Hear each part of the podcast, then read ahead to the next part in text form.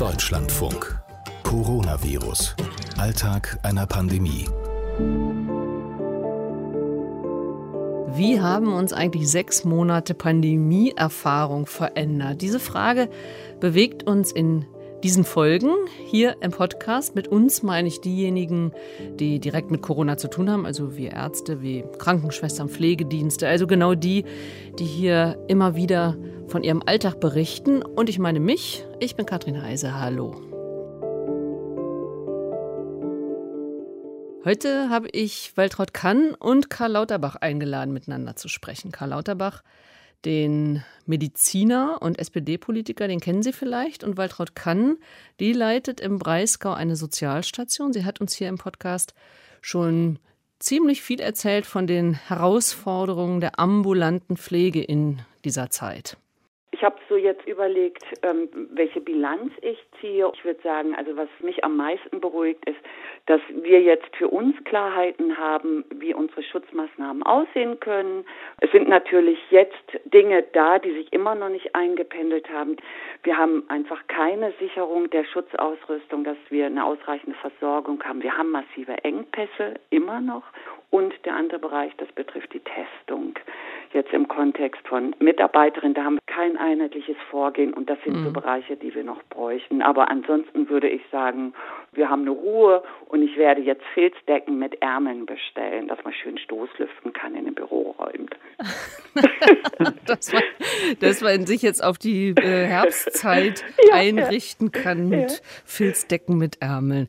Ja, also das hört sich nach äh, tatsächlich im Krisenmodus angekommen, schon zur Gewohnheit gemacht haben. An Herr Lauterbach, wie sieht das bei Ihnen aus? Also eine richtige Gewohnheit hat sich bei mir leider noch nicht so eingestellt, weil ich das Geschehen als sehr dynamisch also betrachte, auch mit vielen Unsicherheiten und ist also daher noch immer so eine Restunsicherheit, dass es vielleicht doch nochmal eine unangenehme Überraschung werden könnte im Herbst, aber nicht nichtsdestotrotz. Also die Art und Weise, wie man jetzt jeden Tag darüber redet, damit lebt und auch mit welchen Routinen man den Tag verbringt, mhm. Das hat sich in der Tat eingestellt, aber ganz äh, wohl fühlt man sich mit der Lage nach wie vor nicht und ich beobachte es, sagen wir, skeptisch vorsichtig, so, so würde ich mal sagen. Herr Lauterbach, Sie sind ja so als Mittler eigentlich unterwegs, als Mittler zwischen Politik, Wissenschaft und Bürger, so die ganzen sechs Monate. Wie würden Sie Ihren Zustand in den letzten sechs Monaten beschreiben? Gibt es da ein Wort?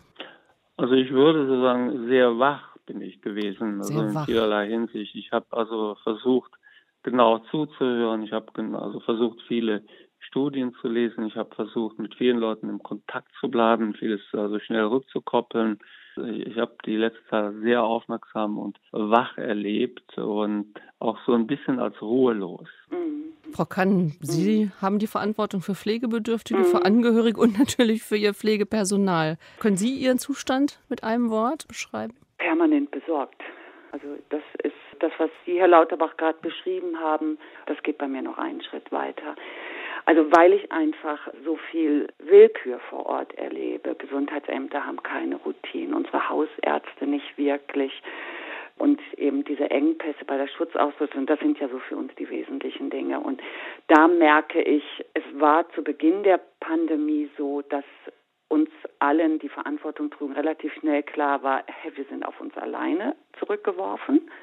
Und da habe ich noch keine Ruhe erreicht. Dieses alleine auf äh, zu sich zurückgeworfen sein, also das haben Sie auch öfter beschrieben, also dass Sie in einer Form Entscheidungen treffen mussten, wo Sie die Konsequenzen mhm. gar nicht absehen konnten. Mhm. Herr Lauterbach, macht Sie sowas nicht, also als Politiker auch, als jemand, der ja Verantwortung noch auf einer anderen Ebene trägt, besorgt, wenn, wenn jemand, der so in der Verantwortung ist, sagt, ich fühle mich alleingelassen? Ja, das stimmt. Und das ist ja ein äh, Gefühl, was viele haben, die an der Verantwortung teilhaben. Zum Beispiel auch viele äh, Lehrkräfte haben dieses Gefühl. Es gibt mhm. viele Ärztinnen und Ärzte, die das Gefühl haben. Also in der Tat, das begegnet mir oft. Kann man da was ändern oder meinen Sie, das ist das Wesen einer Pandemie, die wir eigentlich so noch nicht kannten und kennen? Zum Teil ist es das mhm. Wesen. Es sind ja also Unsicherheiten nach wie vor äh, da. Das war früher noch viel ausgeprägter. Und äh, ich bringe ein Beispiel, also jetzt haben wir Schulklassen, die sich nicht wirklich optimal lüften äh, lassen. Da machen sich die Lehrer Sorgen, wie wird das eigentlich, wenn es kälter wird. Es gibt also sehr viele Fragen vor Ort, wo die Menschen schon hören, was wir ungefähr empfehlen. Sie wissen aber nicht, wie sie es umsetzen können hm. und wer ihnen da hilft, wer es bezahlt und dergleichen. Also das höre ich sehr häufig. Ja, vielleicht so von meiner Seite auch. Wir sind ja jetzt schon sechs Monate unterwegs und da habe ich ein ganz praktisches Beispiel, wo ich denke, eigentlich könnten wir manche Unsicherheiten beseitigen. Also wir haben ja äh, die Genossenschaft äh, Wohlfahrtspflege, kennen Sie ja auch bundesweit, mhm. verantwortlich für unsere Arbeitsschutzrichtlinien. Mhm. Das ist zum Beispiel etwas, was mich gerade wahnsinnig beunruhigt. Die haben uns jetzt Richtlinien gegeben im Zuge von FFP2 zwei Masken tragen verbindlich bei körpernahen Pflegetätigkeiten. Mhm. Und wenn der Klient keinen Mund-Nasenschutz trägt, sagen die, wir sollen FFP2-Masken tragen. Das RKI sagt das nicht. Und äh, für uns ist so die große Frage, wir müssten doch jetzt in der Lage sein, zumindest auf der bundesweiten Ebene, dass wir jetzt so Richtlinien erlassen, die auch miteinander abgestimmt sind. Das wäre so eine Frage von mir, wo ich denke, da gab es doch jetzt Zeit mhm. genug. Wie sehen ja, Sie das? Ja, das stimmt. Also, hier fehlt es an Konkretheit. Die Regelung, die da empfohlen wurde von Seiten also der für sie zuständigen Einrichtungs- und betreuenden Stelle. Das ist eine, eine, kluge Regelung. Aber es ist auch wiederum richtig, dass es keine Vorgabe durch das Robert-Koch-Institut derzeit ist. Genau.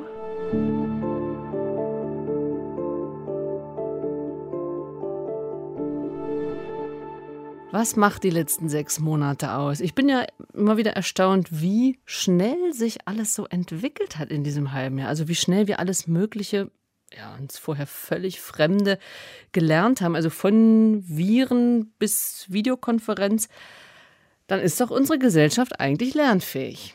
Ja, ganz klar. Es ist ein sehr schnell gut lernendes System. Also ich habe noch nie gesehen, dass in so kurzer Zeit also neue Erkenntnisse wirklich auch zu einer anderen Art und Weise der Behandlung oder des Verhaltens geführt haben.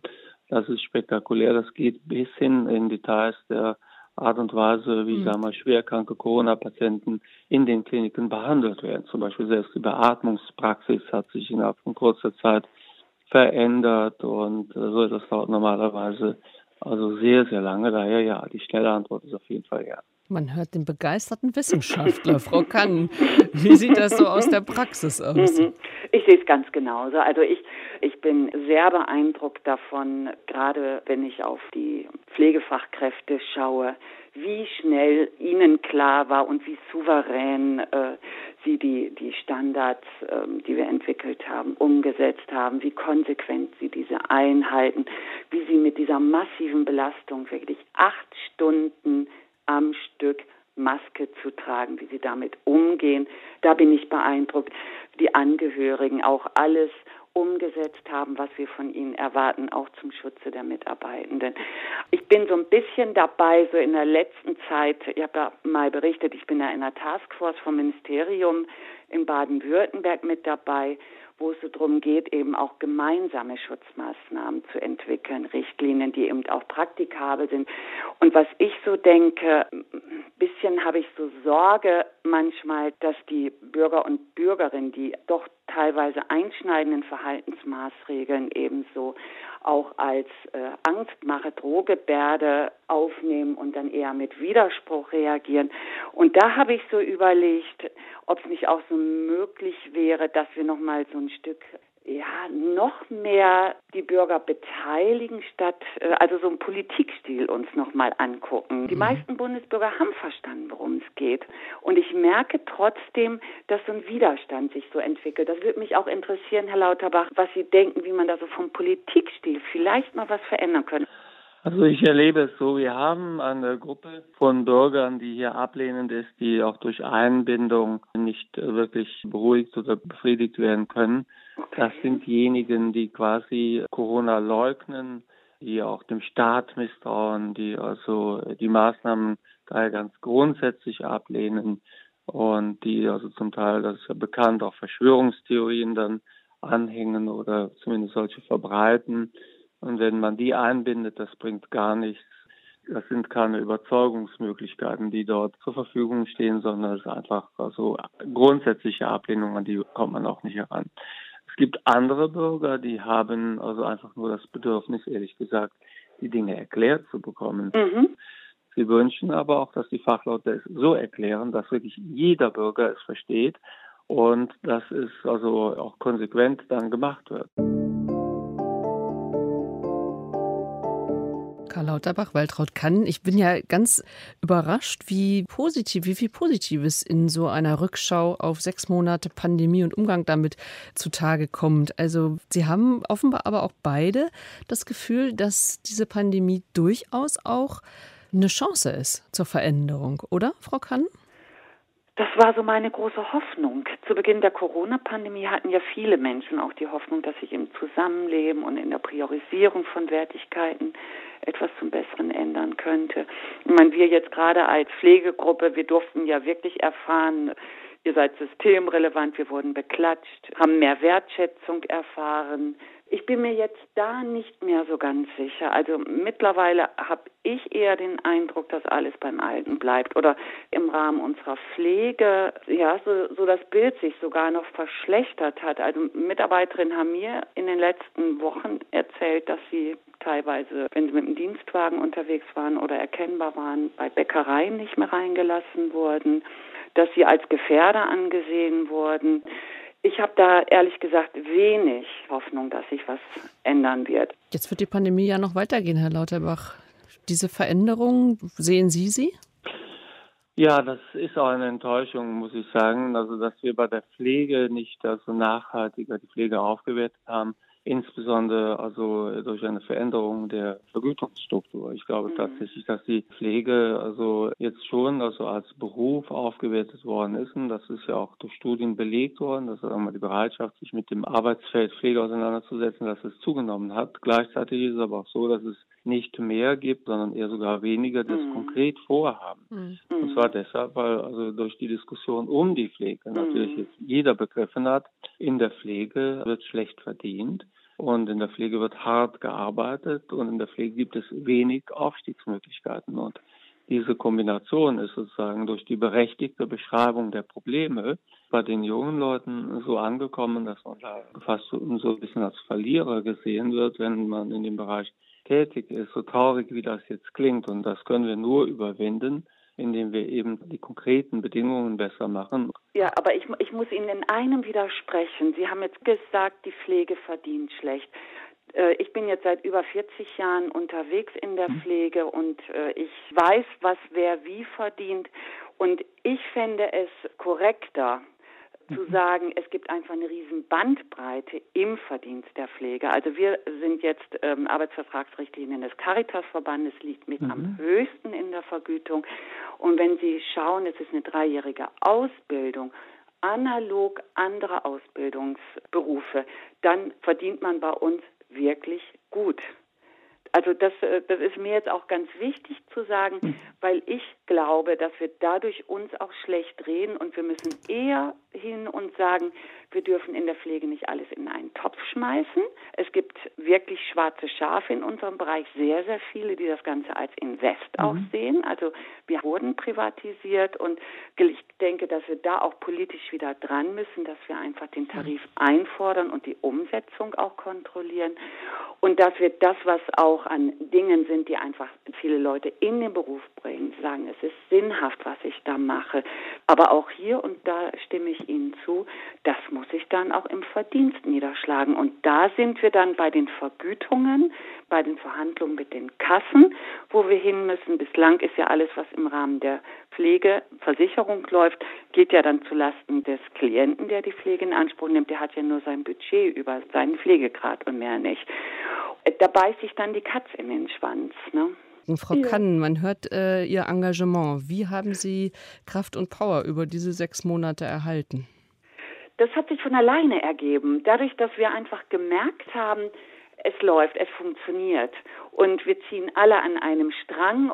Das muss ich sagen, das war ein Eustress auf Deutsch gesagt. und hat Energie gegeben. Herr, Herr Lauterbach, bei Ihnen war es ähnlich. Man hat Sie ständig in sämtlichen Medien gesehen, jetzt die letzten Monate. Und Sie haben uns hier im Podcast verraten, dass Sie eigentlich dann nachts noch die ganzen wissenschaftlichen Studien lesen. Wo kam bei Ihnen Kraft und Power her? Auch einfach aus dem Interesse an der Sache hat es gelegen. Ich finde es also kann man jetzt eigentlich fast gar nicht sagen, aber das ist natürlich auch eine faszinierende ja. Erkrankung, also die also von der wissenschaftlichen Seite betrachtet wirklich also an Komplexität und auch an Dynamik nichts zu wünschen übrig lässt und also auch der Wille einfach einen Unterschied zu machen. Also ich hatte mir das fest vorgenommen, dass ich versuche, das, was ich also einbringen kann, einzubringen. Das versuche ich auch weiterhin, weil das ist ja eine, wenn man so will, Jahrhundert-Herausforderung. Und das ist nicht die Zeit, wo man sich selbst schont. Dafür kommen wieder also andere Zeiten. Und äh, daher hatte ich, da habe ich das eine sehr bewusste Entscheidung getroffen, dass ich also jetzt tatsächlich auch hart arbeite, um zumindest so gut vorbereitet zu sein wie möglich. Und es ist eben auch eine Herausforderung und also eine Herausforderung, wie wir als Epidemiologen oder also als Politiker habe ich in beiderlei Hinsicht also äh, gefordert, also wie wir sie nicht in Erinnerung bringen und wie wir sie hoffentlich auch nicht wieder erleben werden. Und es wird ja auch noch eine ganze Zeit lang so gehen. Das wird noch eine ganze Zeit so gehen, ja. Und deswegen lohnt es sich natürlich umso mehr aus den ersten sechs Monaten zu lernen. Ich nehme die Anregung mit und schaue nach Filzdecken mit Ärmeln. Unseren Podcast bekommen Sie auf allen Plattformen, wo Sie auch sonst nach Podcasts stöbern und ganz bequem natürlich mit unserer App der DLF Audiothek.